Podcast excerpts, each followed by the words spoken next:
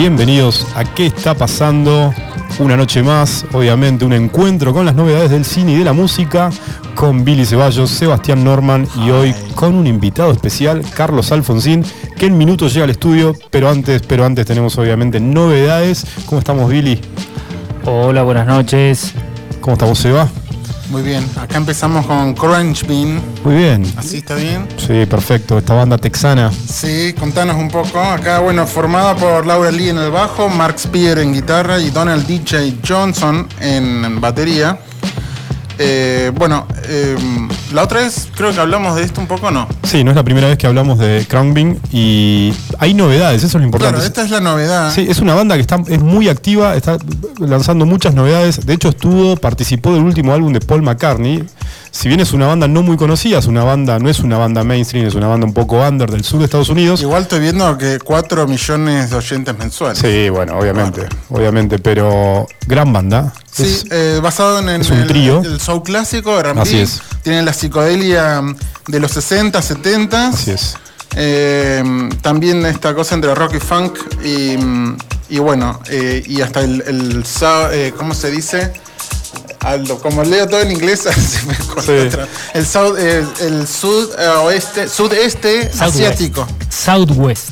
No, digo que acá lo tengo claro. En, en, inglés digo, entonces em, me trabo. ¿Te trabas? Southeast Asian Pop. Bien. Ahí está. Em, sería el eh, sur eh, este.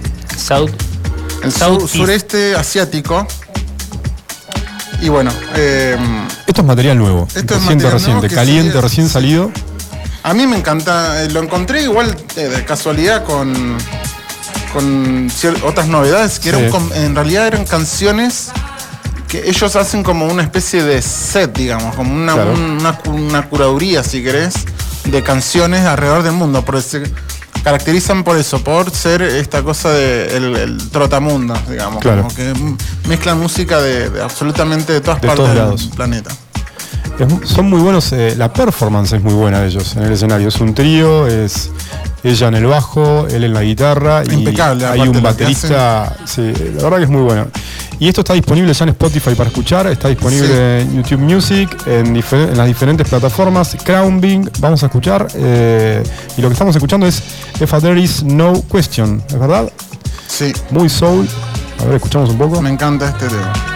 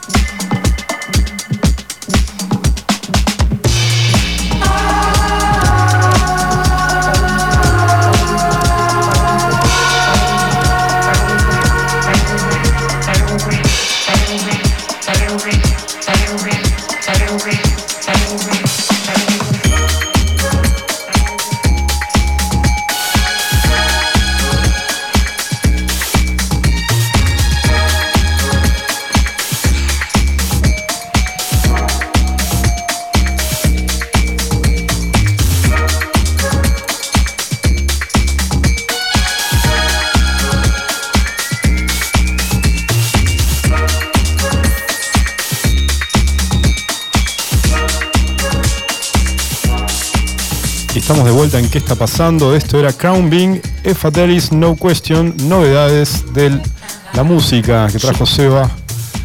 Yo quería contar algo. Eh, la puta que hay gente que hace cosas lindas, eso me gustó. y qué lindo sería escuchar esto en un lugar lindo también. Ah, obviamente. Porque me encantó en serio, ¿eh? No, no, esta, le di, volumen. Esta música, esta música me lo imagino, tiene que haber un buen bar con esta música. muchas cosas tienen que conjugarse para que. Me encantó. Buena vestimenta, buen, oh, cool, vestimenta cool, un buen bar, buen buenos cócteles. Billy, estás, estás con tus sesiones. ¿Cuándo tenemos la ah. próxima sesión de Billy Ceballos? Ayer puse música en Búfalo. Bien, en Búfalo Rock. A partir de las 7 de la tarde, tempranón, hasta la 1, 2 de la mañana. Bien. Pongo el sábado de vuelta. Mañana. Mañana. Bien. Y pongo casi de todo. Pero hay cosas que no. Hay cosas que no. Este, pero me gusta ayer, no sé, Frank Sinatra puse. Bien. Puse este, Audio Slave Pongo música. Está bien. Mañana, si queremos escucharte, ¿a qué hora vamos? A partir de las 7 de la tarde en Búfalo. A partir de las 19 horas en Búfalo Rock. 20 horas también. Va a haber mucha gente. Bien, tenemos, sí, tenemos un invitado especial hoy, ¿no? Sí, eh, vino por acá por el sur un, colega, un amigo, Carlos Alfonsín. Este, estuvo en Calafate. Eh, ahora está acá en Río Gallegos, creo que vuelve a Calafate, pero acá en su paso por Gallegos Va a poner música hoy en un ratito más en, La Zorra. Bien.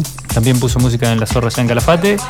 Y le mandé un mensaje, le dije que si quería venir, le gustó, así que me dijo que venía en un ratito más para hablar con él y conocerlo más nosotros, más la gente y quién es. Bien, perfecto. En minutos nomás, Carlos Alfonsín. ¿Qué otra novedad tenemos, Seba?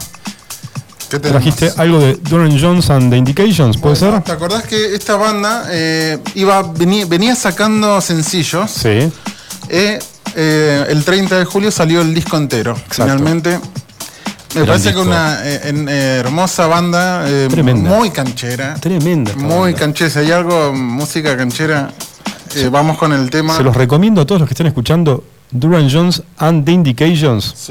Novedades del cine y la música en qué está pasando. Esto es The Way That I Do.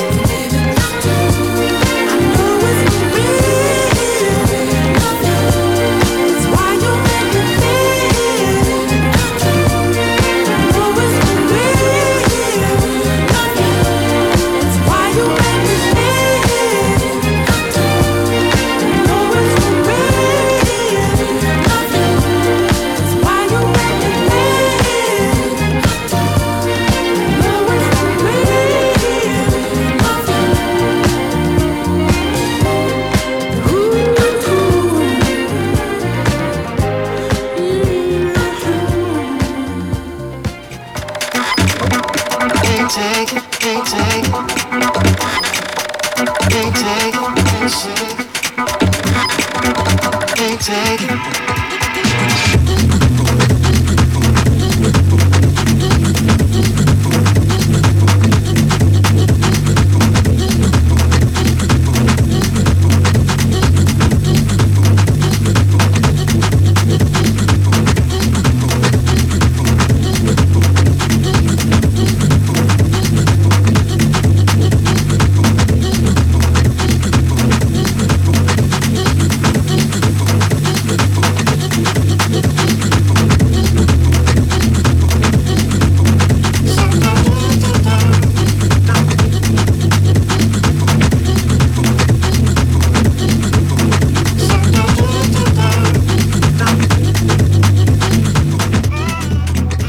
estamos de vuelta en qué está pasando con nuestro invitado especial. ¿Quién nos, quién nos visita, Billy?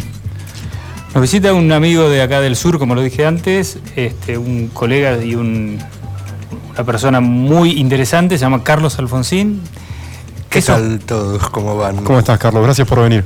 Billy, querido. Cuando dicen Carlos Alfonsín, ¿qué, ¿qué decís que sos?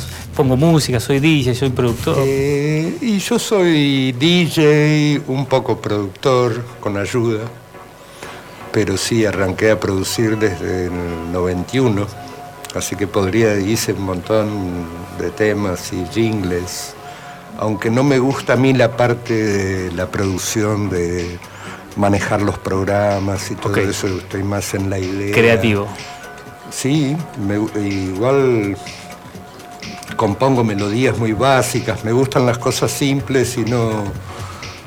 Y siempre, bueno, tuve la suerte de tener colegas que manejan 10 puntos.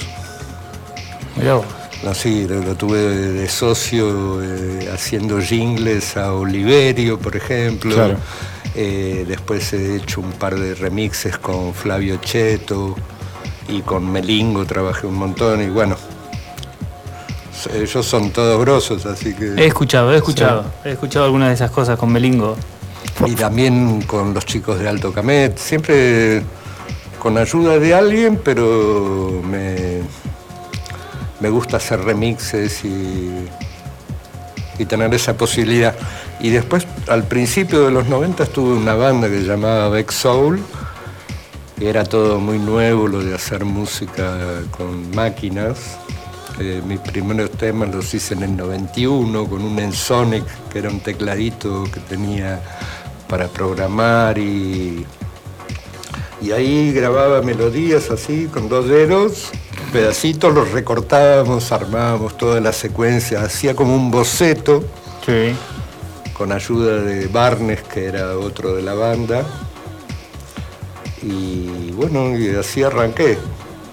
Estudié música, pero no me, nunca me consideré músico porque no, llegué a, leer eh, partituras y cosas partituras, ni a tocar un instrumento bien, porque nunca le, le dediqué el tiempo y la práctica.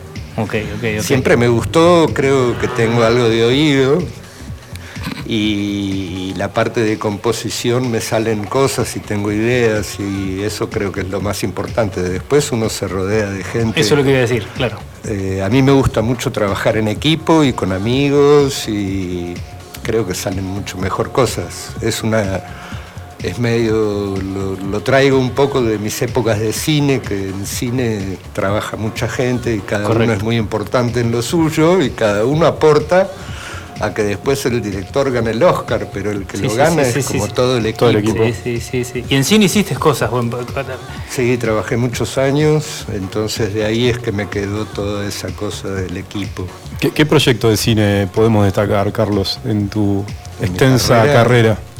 Mirá, no, me dediqué mucho a hacer publicidad. Sí. Eh, muchos años. ¿Tuviste premios Clio? Lo sabemos. Muchísimos. Eh, eh, trabajé en productoras grandes en esa época, trabajé 13 años, hice como 400 comerciales. Claro.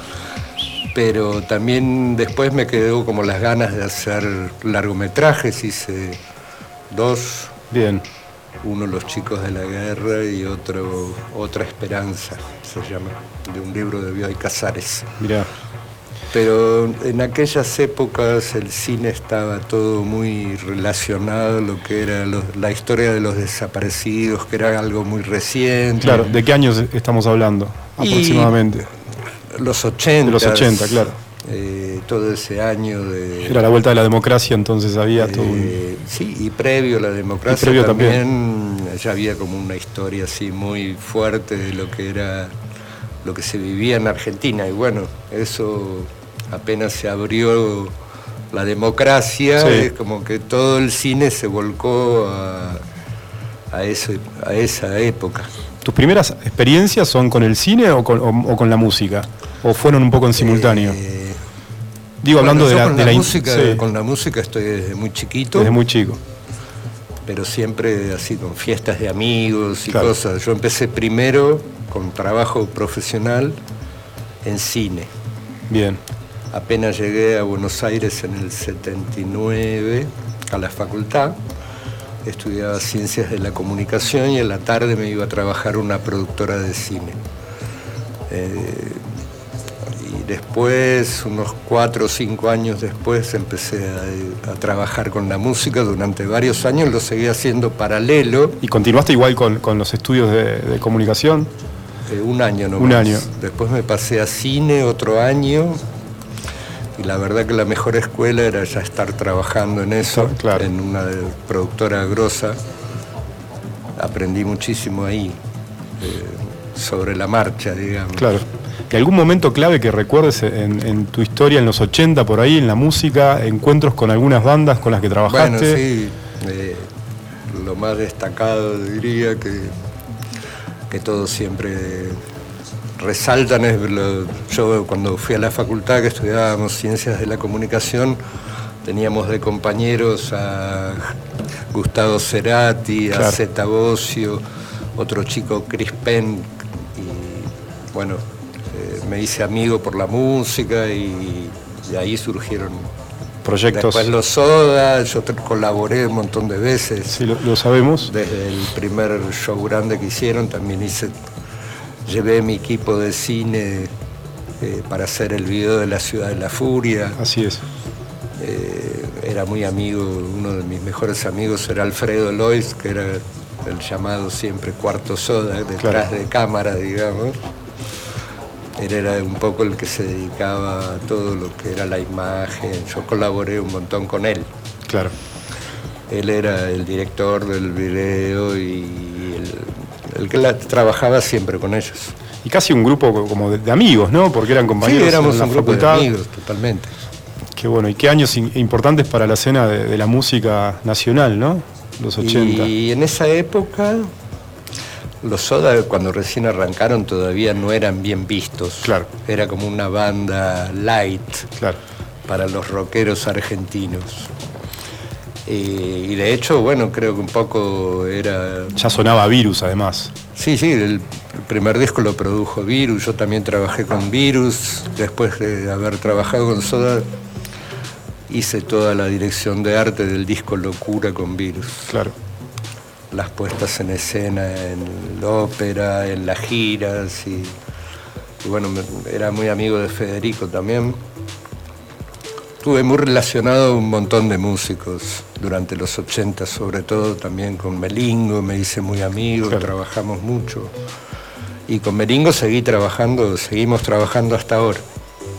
Hasta, hasta hoy, después de casi 40 años. De los 80 hasta ahora, sí. Eh, nos distanciamos un poco cuando él se fue a vivir a, a España, aunque pude ir a visitarlos y ellos venían de vez en cuando, nos juntábamos, pero apenas él volvió acá ya empezamos a trabajar juntos de vuelta, ya más haciendo música y incluso ahora en sus últimos dos discos, en el anterior hice un remix.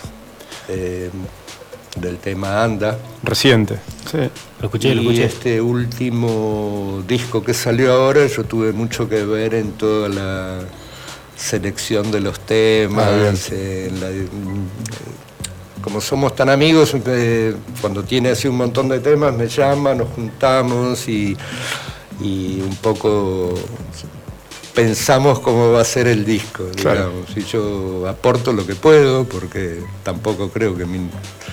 Pero bueno, él confía mucho en mi criterio, así que... Está muy bien. Somos amigos, creo que por eso también influye.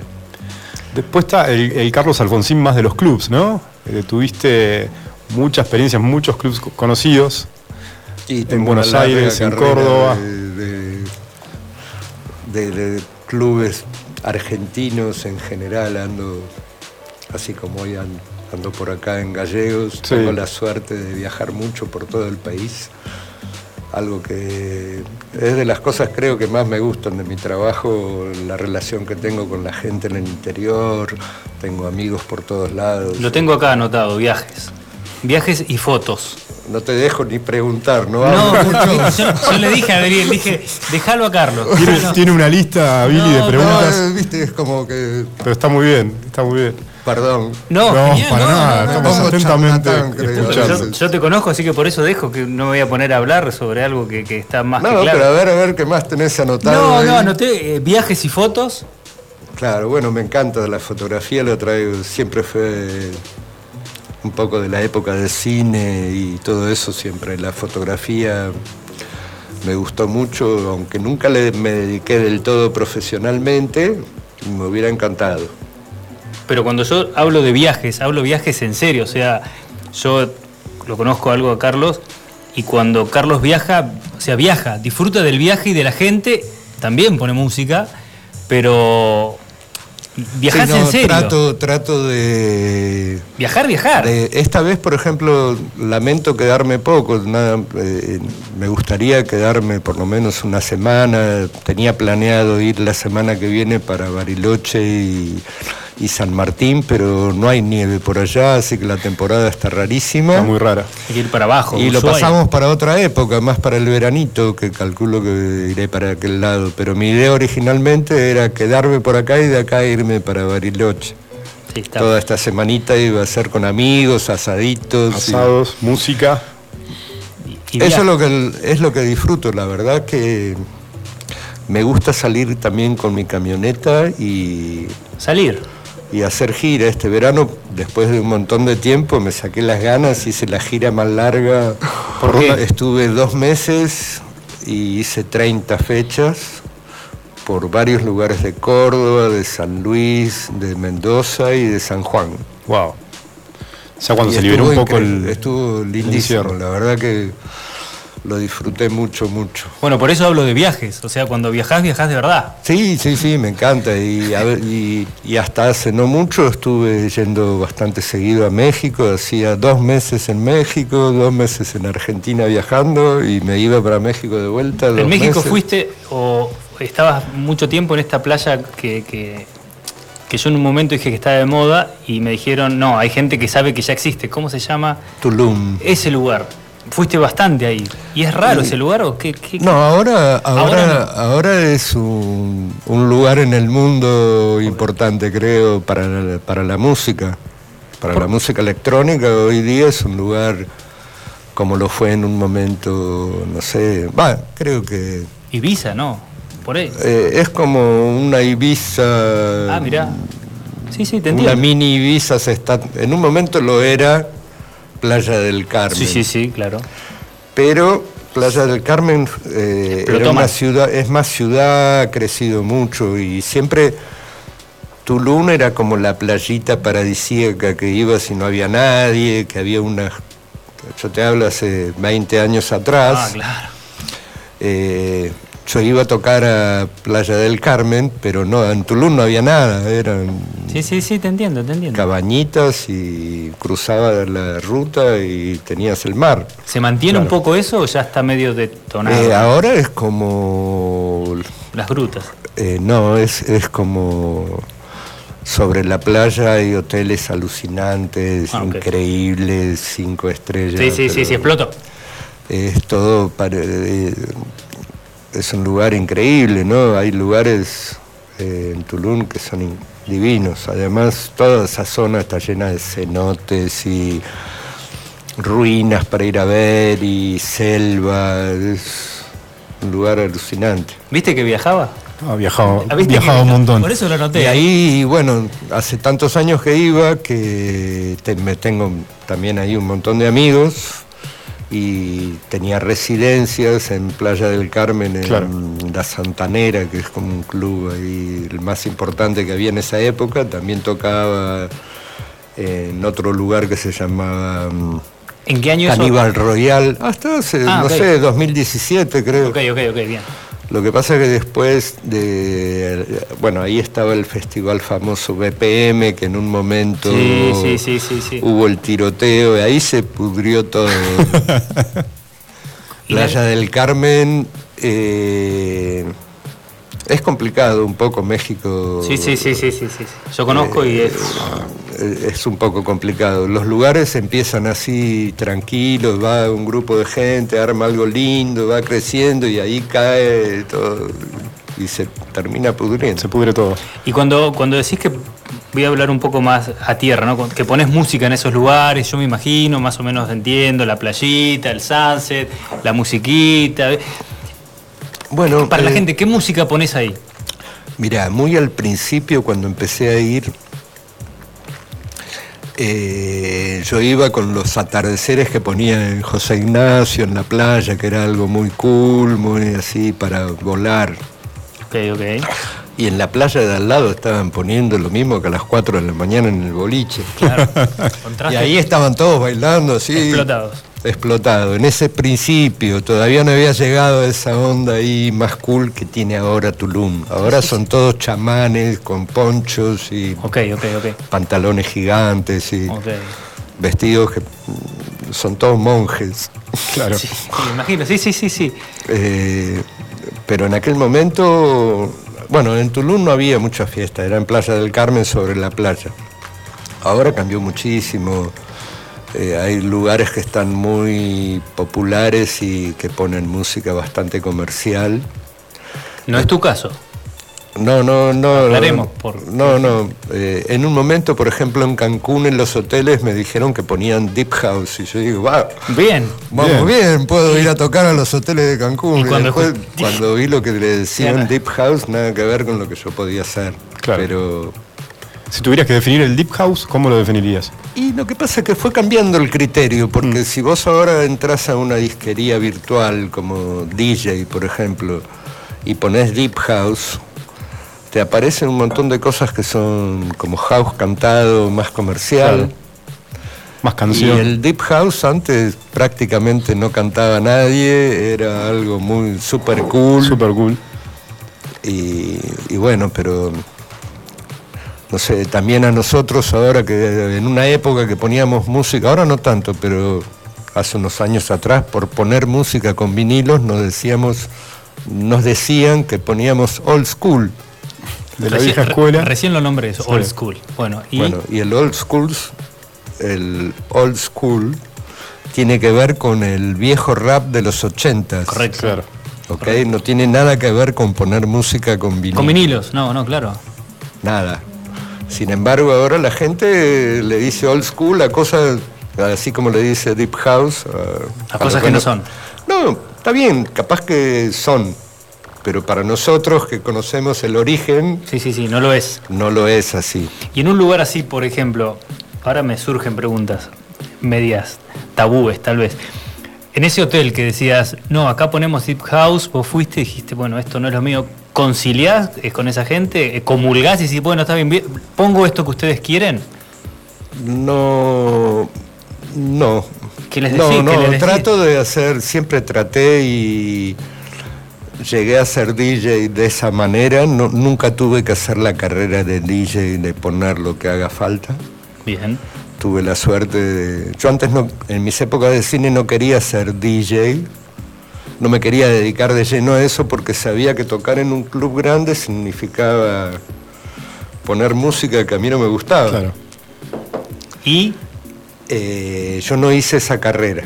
ok, Eh, yo tuve primero fiestas privadas, lugares donde tuve oportunidades, he tocado, tuve residencias en los 80, pero en el 91 llegué a un lugar que se llamaba El Dorado, tocaba siete horas solo, jueves, viernes, sábado, toda la noche, y ponía lo que se me ocurría. Los tres años que estuve ahí tuve la suerte, era un lugar increíble, la, onda que había en ese lugar no era solo por la música, como te digo, el equipo ahí era grosso. Okay. Entonces, eh, nada, fue el lugar un éxito desde el primer día y salí elegido mejor DJ. Eh, Pero ahí vos te... De ahí arranqué porque me hice famoso en ese lugar. Eh, y ahí, empecé a ahí me empezaron a... Fui el primer DJ que ponía underground así y en llegar a un club grande, creo yo. Aldo y yo empecé a salir. los primeros dos años en El Dorado yo trabajaba solo. Después el tercer año lo traje a Aldo, Haidar, a trabajar conmigo y al año siguiente los dos pasamos a trabajar al cielo.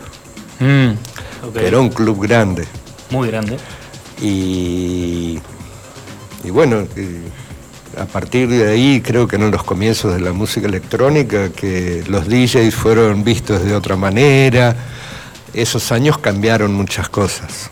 Pero en esos años del Dorado, el, eh, ¿El Dorado se adecuó a tu música o ellos dijeron qué música querían para ese lugar? Eh, estaba todo de, tu mano. No, no, nadie nunca. ¿Te dejaron que seas? Eh, obvio, sí, sí, sí. Yo igual ya con varios de ellos ya venía trabajando, no sé, con Sergio Delof en fiestas en un lugar que tenían ellos que se llamaba Bolivia. Eh, lo que pasa es que yo todavía no me, no me dedicaba de lleno porque no, no, no le encontraba, por un lado, la situación económica, eh, hacer cosas de vez en cuando, así, está bien, pero no te daba para vivir, entonces mi, mi laburo era el cine de verdad. Recién ahí, después del Dorado, que empecé a crecer, ahí empecé a trabajar haciendo un montón de eventos con Javier Lucas, que era un públicas grosso de esa época, trabajábamos para muchas marcas y bueno, yo musicalicé durante años casi todos los eventos que había grosos de ese momento. Pero ahí el que, lo que mandaba era el estilo de música. O sea, sí, bueno, pero nunca, nunca tuve eh, así tuve la suerte, como te digo, de que lo que hacía le gustaba a la gente, era diferente. y se respete lo que vos querías pasar, eh, y, tuve esa suerte, ¿no? Lo que pongo les gusta y listo. Después eh, pasé a trabajar al. Bueno, en el 93 yo estaba en el Dorado. Debuté con mi banda Beck Soul al día siguiente de que debuté con mi banda, me sonó el teléfono en la mañana, me despertaron y era Martín Gontard, eh, que es un, luego, años después es el que hacía las fiestas Greenfields y todo eso.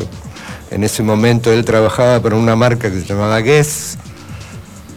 Entonces me dijo, hola Carlos, muy bueno la de anoche, quiero juntarme con vos porque queremos sponsorear tu banda. ¿Y cómo es eso? ¿De que, dijiste? Y bueno, y a partir de ahí empecé a trabajar con él, empecé a ser el DJ de Guess, a trabajar en Punta del Este, bueno, y a hacer giras por el interior llevando música electrónica por primera vez a un montón de lugares. Y así fue creciendo un poco todo. Me tocó ser de los pioneros abrirle el camino a mucha gente. También pasé por situaciones difíciles. Como todos. Y, hablando de pioneros, Carlos, ¿recordás el, qué fue lo primero que pusiste? ¿Recordás la, tu primer noche como DJ? ¿Recordás? No, sabría cuál fue. No, no sabrías cuál noche. Pero en, una discoteca, en una discoteca.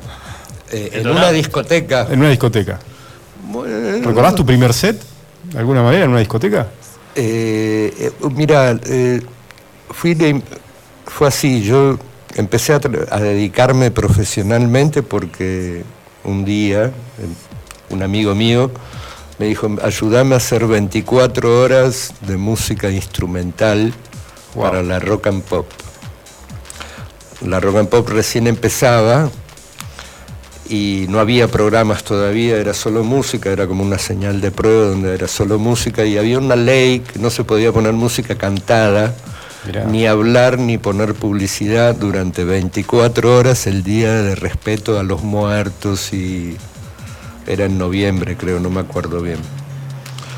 Y entonces mi amigo me dice, ayúdame a hacer las 24 horas esas y a partir de ahí la radio esa noche, imagínate, todas las demás radios ponían música clásica y mucha música sacra, John Sebastian Bach, y esa música así muy respetuosa, estaba bien y lógico, pero bueno, nosotros mantuvimos lo de había otra algo instrumental, pero también había un montón de música que se podía poner. Hicimos, no sé, desde los Rollins por la Sinfónica de Londres o los Beatles. Había mil versiones de cosas instrumentales buenísimas y la radio ese día hizo como un pico de rating. Mira vos. Y ahí... ¿Qué fue en los, 80, en los 90? Mediados de los 80. Mediados de los 80. Ahí entonces nos dieron el primer programa de la radio, que eran los especiales de los sábados de la Rock and Pop. Y Fabián Couto y yo salíamos a tocar a diferentes boliches de Buenos Aires como los DJs invitados de la rock and pop. hacía promoción que recién arrancaba. Y duré poco. Yo ponía música incluso rara en ese momento. Rara Pero raro como que, ¿qué, qué recordás? Y mira, yo siempre comento y me río porque ahora suena por todos lados, pero en aquel momento cuando recién salió el disco de Jesus and Mary Chain, sí. fue todo una cosa medio, no sé, yo ponía Jesus and Mary Chain y la gente me quería venir a pegar. Eh, parece una historia ridícula porque hoy día los Jesus and Mary Chain, no sé, yo tengo disquería y la gente viene y me pide discos de Jesus and Mary Chain. y yo me acuerdo de mi anécdota en la radio, que, siempre tenía problemas, ¿viste? Bueno, lo que pasa es que, claro, íbamos a tocar a boliches clubes grandes donde siempre pusieron música muy comercial y de repente caigo yo y pongo Jesus and Mary Chain y me Carlos, y en, eso, en esas épocas que comentás. Hay que tener el público. Tal cual. En esas épocas, eh, vos en un momento me comentaste que en, algunos años por tus manos pasaban muchos discos que entraban al país. ¿Puede ser?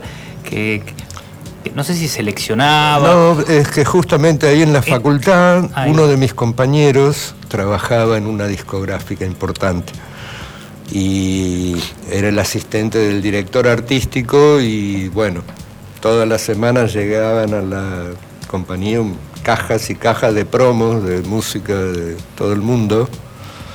Y ellos, bueno, se quedaban con lo que les gustaba y había cosas raras, nuevas que no le interesaban a nadie, que terminaban, yo era el bicho raro y terminaban en mis manos. Ah, así es. Y así, bueno, imagínate en el año 70, no sé, The Cure, por ejemplo, se hizo conocido acá en Argentina a mediados de los 80. sí, sí, sí.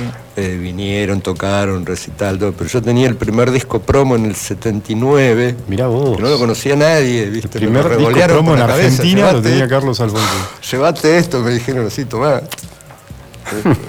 así, es la, así ¿Y, ¿Y, lo escuchaste por primera vez ahí? Y sí, antes no existía. Claro. Me dieron el promo y, ¿Y así un montón de bandas que después se hicieron. ¿Qué te pasó cuando escuchaste The Cure por primera vez? Ah, a mí me encantaba. Eh, Sioux y eh, Sex Pistols, Television, Ramones, Division también.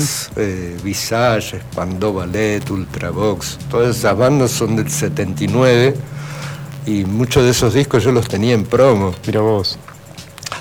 Eh, y toda esa música me, dentro del ambiente porteño yo me hice conocido un poco por lo raro de mi música. y, por tener un material que nadie tenía.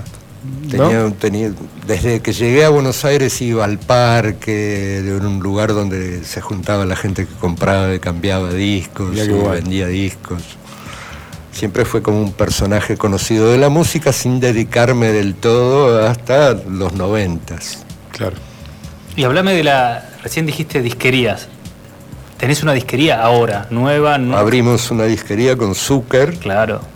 ¿Y de qué se trata eso de que vos ahora, cómo lo, cómo lo encaraste, cómo lo tomás o cómo te sentís? o estás eh, copadísimo, está buenísimo eso. Yo estoy feliz. Claro. Estamos los dos muy felices, el sueño del pibe de siempre. Claro, claro. Eh, es algo que soñé tener una disquería de chico, creo. ¿Y Siempre igual desde el año, no sé, 79 creo que, o antes, que vendo discos. Antes, desde muy chiquito ya compraba discos, pero no vendía. Pero después, a mí yo no soy muy apegado a lo que pasó. Eh, a veces prefiero algo que ya no escucho, venderlo y comprarme algo nuevo que tengo ganas de escuchar. Ok, ok, ok, ok. ¿No sos acumulador? Entonces, no, eh, sí. bueno, pero una... Pero te desprendes de cosas igual. pero ahora, eh, eh, sí o no, siempre, por ejemplo, ya a fines de los 80, la mayoría de la música que tenía de los 70s y 80s ya no estaba más conmigo. Ya la había vendido casi todo en esa época de cine, por ahí había épocas de crisis y había que vender discos, ¿viste? Sí, sí, sí. Y en, tu disquería, voy yo, entro, hola, ¿cómo está? Y te digo, che, mirando buscando algo de, no sé, funky, funk. ¿Y, vos, vos, me asesorás o decís, mira, fíjate? ¿O vos estás en la venta así? Eh, y cuando estás en la música y te gusta la música, terminás hablando y, contando anécdotas. Sí, sí, sí, y bueno, Zucker es como un discogs abierto. Oh. te habla y te cuenta la banda, la historia, la, edición del disco. Eh. Vende sin querer. Y están los dos, Carlos, los dos en simultáneo en la disquería. o sea, vamos y te encontramos con, con, con Zucker. Sí, en general estamos los dos. A veces estoy yo porque él tiene que hacer algo, o al revés, como hoy, por ejemplo, estuvo el sol. Claro. Eh, o a veces ninguno de los dos. No tenemos. es que no, no es en realidad una disquería con un local a la calle, sino que es un showroom que hacemos una cita, nos juntamos y, vienen. desde que abrimos no para de venir gente. Sí, lo muestra bastante Zucker en su Instagram. Hay, hay bastantes imágenes. En algún, Carlos, en algún momento te pregunté y creo que se se habló algo de, hacer un museo de la música en Argentina. Ah, sí. Sí, sí, veníamos con esa idea. Ah. Hace muchos años yo quería, eh, no, no, sé si un museo, pero hacer una especie de, como existe la biblioteca que cuida y conserva los ejemplares literarios. Claro. Eh, la literatura por ahí es algo que viene de muchos años más atrás y parece como un arte mayor por eso. Claro porque se empezó a editar desde la época de Gutenberg, no sé. Claro. Así es. Pero la música es algo muy anterior. La música se hace desde la prehistoria. Claro, que algo hacía, desde que algo hacía ruido. Pero, algo se podía golpear. Pero lo que es la grabación sonora de tener sonido grabado es mucho más reciente. Entonces, claro, el material histórico por ahí no es tan extenso y parezca de un arte menor que la literatura, pero para mi punto de vista hubo un momento que, no sé, como que no se cuida un poco el patrimonio cultural, musical argentino. Ahí, eh, con el tiempo fui averiguando, investigando y descubrí que existe eh, lo que tiene que ver con el tango, con el folclore y con el rock. Hay cierto patrimonio, hay cierto lugar donde se archiva, el físico. Hay, un lugar físico donde se conserva ese material y pertenece a la Secretaría de Cultura de la ciudad, eh, de la Nación, creo. De la Nación. Está en la ciudad de Buenos Aires. Claro pero se han perdido muchas colecciones de discos de gente importante mm. que tenía música muy grosa. Por ejemplo. Que ha terminado los discos en la basura. Claro. Hay un momento que la gente creía que el vinilo ya había muerto. Sí, sí, sí, sí. sí y la mayoría de la gente, viste, ya no quería andar cargando en la mudanza con discos y, los regalaba, los tiraba. Y lo que pesan. Así es. Y, y entre todo eso hubo muchas joyas. Yo he rescatado algunas a lo largo de mi vida. Claro. Eh, soy un. Siempre me gustó revolver y encontrar ese disco. Uh, mira esto, cabrón. Incluso en una época, cuando viajaba a Europa, yo compraba discos pensando en llevárselos a una disquería en Londres, en Portobello Road. Hay una disquería que vende discos vintage, así, joyas, gemas difíciles. Entonces yo compraba esas cosas que encontraba así en lugares raros. Me metía en casa de remate, en cualquier lado, acá, en Uruguay, en pueblitos, en, por donde anduviera, revolvía. ¿Y llevaste? No, estoy siempre, cada, casi todos los viajes que iba, llevaba un bolso lleno de eso, que se lo vendía a la disquería, me, esperaban, ya me veían entrar y abrían los ojos, porque caía con cosas rarísimas. Y bueno, y con eso me compraba todo el material nuevo que me traía. Claro. Viste que ahora se, no sé si llamarlo moda o no sé, los vinilos, vinilos, vinilos. ¿viste? Ahora están de moda de vuelta. Bueno, ¿qué, En 2014 la venta de vinilos aumentó. Yo nunca dejé. Vos nunca, vos no sos un pionero. pero bueno. Es tu herramienta de trabajo. Eh, era un grupo reducido de gente en el mundo, incluso la cantidad de copias de algunos discos bajó a 200, 300 en el mundo. Entonces de repente ahora tengo discos de hace no mucho, mm. que yo pagué 10 dólares. Acá siempre nos cuesta el doble. O el triple. Pero como hubo tan pocas copias y se catalogaron, ahora el mismo disco por ahí vale 100 dólares. Si lo querés comprar. Claro. Bueno, me ha pasado buscando. Y ahora están todos desesperados buscando un montón de música. Incluso el house americano de Chicago. Sí, sí, eh, hay un montón de gente haciendo revival de de viejas épocas de música y se están reeditando un montón de cosas, no solo de rock y de pop, sino también de música electrónica de los 90. Sí, sí, sí, sí, Pero lo que se busca es la, primera edición, por lo general. Y bueno, pero hay que tener una billetera. ¿eh? Claro. bueno, me pasó los otros días. Te digo que, no sé, por decirte algo simple, no sé, un disco de los redonditos de Ricota, eh, capaz que vale 100 dólares, 120 dólares. Seguro, seguro, seguro. Y, capaz que tu mamá lo tiró a la basura. Seguro. Tal Sí, bueno, yo averigué un precio de, una, hay una película que, que, la, que la música, creo que la otra vez lo comenté, que la música la hace Eddie Vedder, sí. que la película se llama Into the Wild. Into the Wild. Y ese disco la otra vez quería comprar porque aparte me gusta mucho la artística de los discos, mucho las tapas de los discos me gustan. Y lo pedí acá a una disquería, bla, 90 mil pesos la primera edición. Sí. Es posible. Sí, obvio, sí. Ah, viste, o sea, digo, Hay discos que se han ido por las nubes. Y un disco, algún maxi de los 90 que yo usaba, que los volví a comprar, estamos hablando de 8 mil, 12 mil pesos. Sí, señor. Tremendo. Bueno, vamos a hacer un... maxi del año del 2019. Ahora por ahí, en vez de valer 3.000, capaz que vale 6.000, 7.000, algunos 140, 150 dólares del sello All Day I Dream, que ahora se puso muy famoso, el de la nubecita. Ah, sí, sí, la sí, sí, la nubecita. Bueno, el disco de Lee Burrich, que yo pagué 15 dólares, ahora vale 140 dólares. Mira vos. Y es de hace tres años. Tres años nomás. Igual lo reeditan, ellos sí, sí, sí, reeditan cosas todo el tiempo. Bueno, vamos a ir un pequeño corte Dale. y enseguida volvemos con el segundo bloque. Carlos Alfonsín en los estudios de Iwan. Ya volvemos.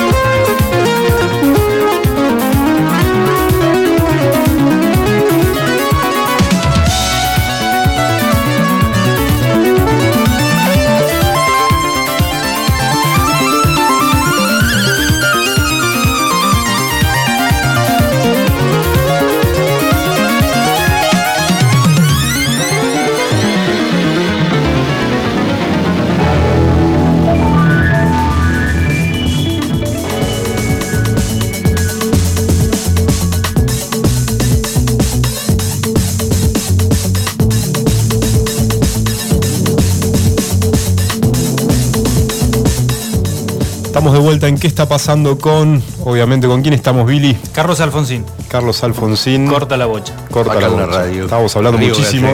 No, podíamos volver al aire de, de tantas historias y anécdotas que estaba contando Carlos, así que, bueno, nos quedan poco tiempo porque obviamente va a estar en la zorra en minutos nomás. Así que Me voy para allá. Ya te vas para allá. Los que quieran escucharlo, obviamente pueden acercarse. Una pregunta, sí. ¿Qué música vas a poner en la zorra? Mira qué pregunta te hago, ¿no? A propósito. Linda. Bien, esa es la respuesta. Eso quería escuchar. Bien, ok, listo. Ya está. Está muy bien. me- me No dio sed. sé, es, es difícil a veces eh, hablar de, géneros. eh, pongo de todo un poco, eh, desde cosas vintage, pero raras, eh, a un poquito de minimal, un poquito de house, un poquito de down tempo Pero lo importante es que pones lo que te gusta. y lo que le gusta a la gente. Qué coincidencia, ¿no? Eh, uno, uno trata de que todo, todo conjugue bien. Y no es fácil. Bueno, eh, creo que hay que creer en uno mismo, en lo que a uno le gusta. Eh, obviamente, hagas lo que hagas, nunca le va a gustar a todos, pero uno siempre tiene que confiar en lo, que uno siente, que es lo que realmente le gusta, creo yo. Por otro lado, también existe la carrera del DJ, que es el que tiene que poner la música que la gente quiere bailar. Si te van a contratar para un casamiento y te piden que ponga... Rafael Acarrá. Tenés que poner Rafael Acarrá. Y si vos aceptaste el trabajo, tenés que ponerlo. Correcto. Si no, dedícate a hacer lo que hice yo, poner solamente lugares así, remarla hasta que se llegue a la oportunidad y por ahí tenés suerte y te va bárbaro. Creo que hoy los DJs más que nada se tienen que poner a producir música, Bien. que es lo que les abre puertas más fácil, porque la profesión de DJ está saturada de gente, si bien crecen los lugares y abren lugares nuevos todo el tiempo y todos, eh, en todos lados hay un DJ tocando, por suerte eso le abre las puertas a un montón de chicos nuevos para mostrar lo que hacen, pero a nivel internacional producir es lo que, lo que va, así que pilas y a seguir adelante. Bien, Bueno, muy bien. estoy conforme con tu visita. Ahora te voy a ir a- ahora, Gracias por invitarme. Ahora vamos a ir a escucharlo. Yo voy para allá. Yo contento de poder compartir un poco con todos, así que eh, la posibilidad de la radio siempre me da esa llegada con la gente que a veces no tenemos tiempo de conocernos y charlar. Sí, sí, sí, sí. Eh, es lo lindo que tiene la radio. Yo empecé con radio muchos años, así que me- siempre que me invitan trato de hacerlo porque lo disfruto. Bueno, me alegro. Sí, no, y estábamos un poco preocupados porque yo le decía a Billy, Carlos, ¿habla, no habla? ¿Qué preparamos? ¿Qué, eh, preparamos algunas preguntas y la verdad que fue... Un libro, un libro No, abierto. Un libro abierto. Podría haber durado 3, 4 horas el programa. No más. Y estás invitado cuando vuelvas, obviamente. Acá estaremos. Eh, sería genial tenerte de nuevo. Gracias, gracias, muchas gracias por venir. Chicos, nos vemos a la noche. Bueno, y a verlo a la zorra. Gracias. Nos vamos.